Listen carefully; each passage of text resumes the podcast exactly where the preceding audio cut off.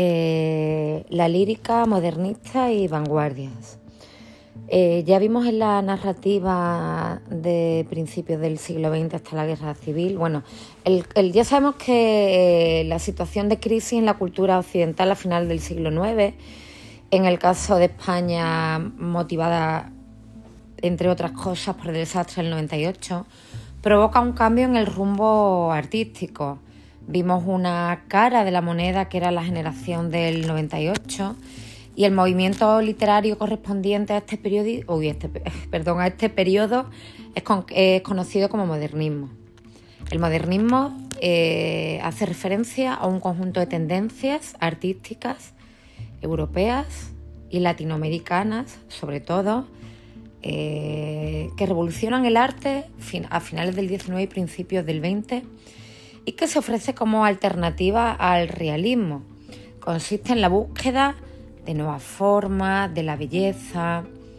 Los temas básicos del modernismo van a ser la soledad, el escapismo en tiempo y en espacio, cosmopolitismo, amor, erotismo.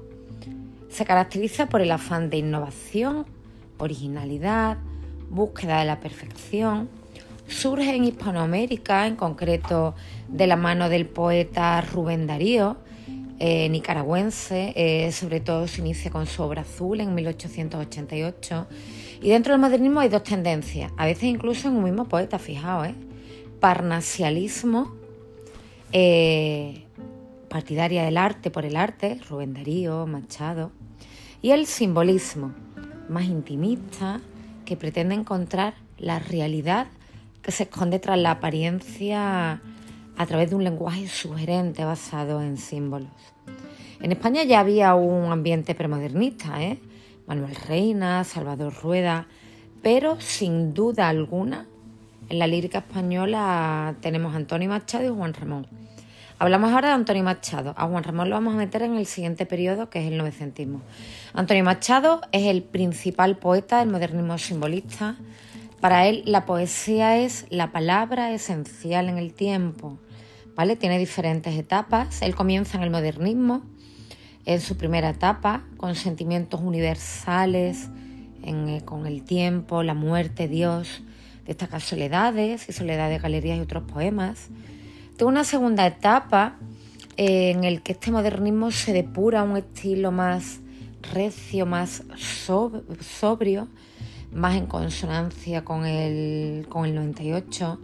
Es un poemario mucho más 98 como es Campo de Castilla. Y es verdad que desde 1924, pues, pues bueno, eh, los nuevos movimientos de vanguardia y el concepto de lírica deshumanizada bueno, pues no terminan de sintonizar con este autor. Esta sería la primera parte de la pregunta, el modernismo, ¿vale? Segunda parte. En torno al 14 surge en España una generación de intelectuales formados en universidades, clara vocación europeísta, que reaccionan, fijaos, contra el sentimentalismo y proponen la poesía intelectual. Parece incluso un oxímoron, ¿verdad? Parece eh, bueno, parece un sintagma, parece que con elementos contrapuestos, poesía intelectual. Es lo que se conoce como novecentismo generación del 14. Eh, a esta corriente pertenece la poesía pura de Juan Ramón, poesía pura e intelectualizada. Juan Ramón, insisto, lo hemos dicho antes, se inicia con el modernismo, pero su obra experimenta una evolución de tal modo que, evoluciona y se suele estudiar también el novecentismo, ¿vale? Diferentes etapas. Eh, los primeros libros con influencia de Becker, una poesía vestida de inocencia, Infeas, Almas de Violeta. Una segunda etapa sensitiva en la que adopta ropajes modernistas, como lo mismo diría en su poema, un modernismo intimista, soledad sonora, laberinto, melancolía.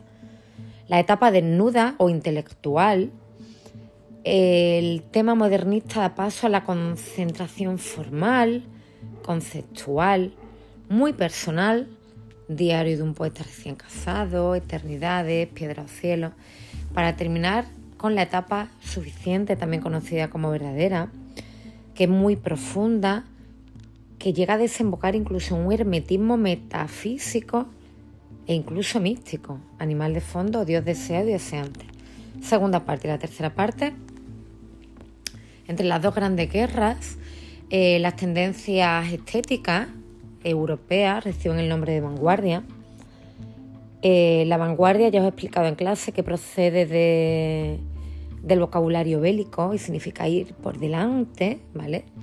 Algunas características comunes, el vitalismo antirracionalista, eh, trascienden el ámbito artístico e incluso eh, se implican con algunas ideologías.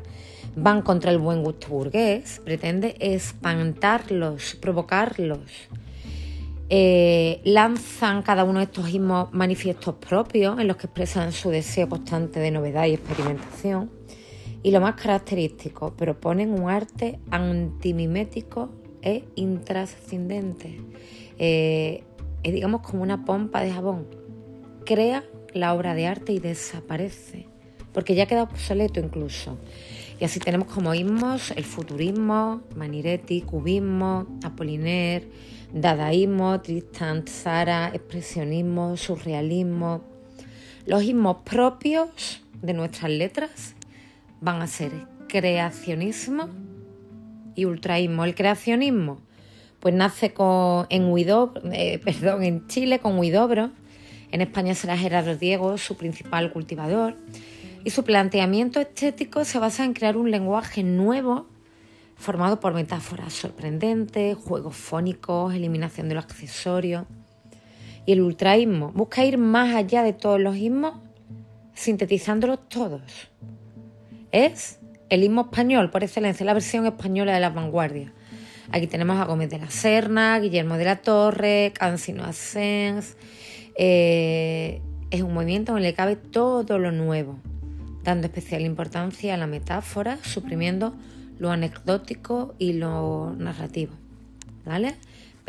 metaforismo a ultranza y la idea de destruir fueron precisamente lo que llevó a su desaparición.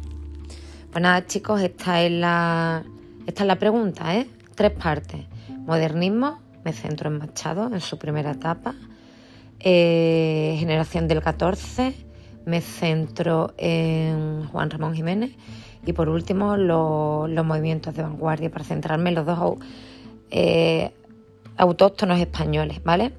Espero que os sirva la grabación y, y nada, ánimo chicos, venga, esta facilita, ¿eh?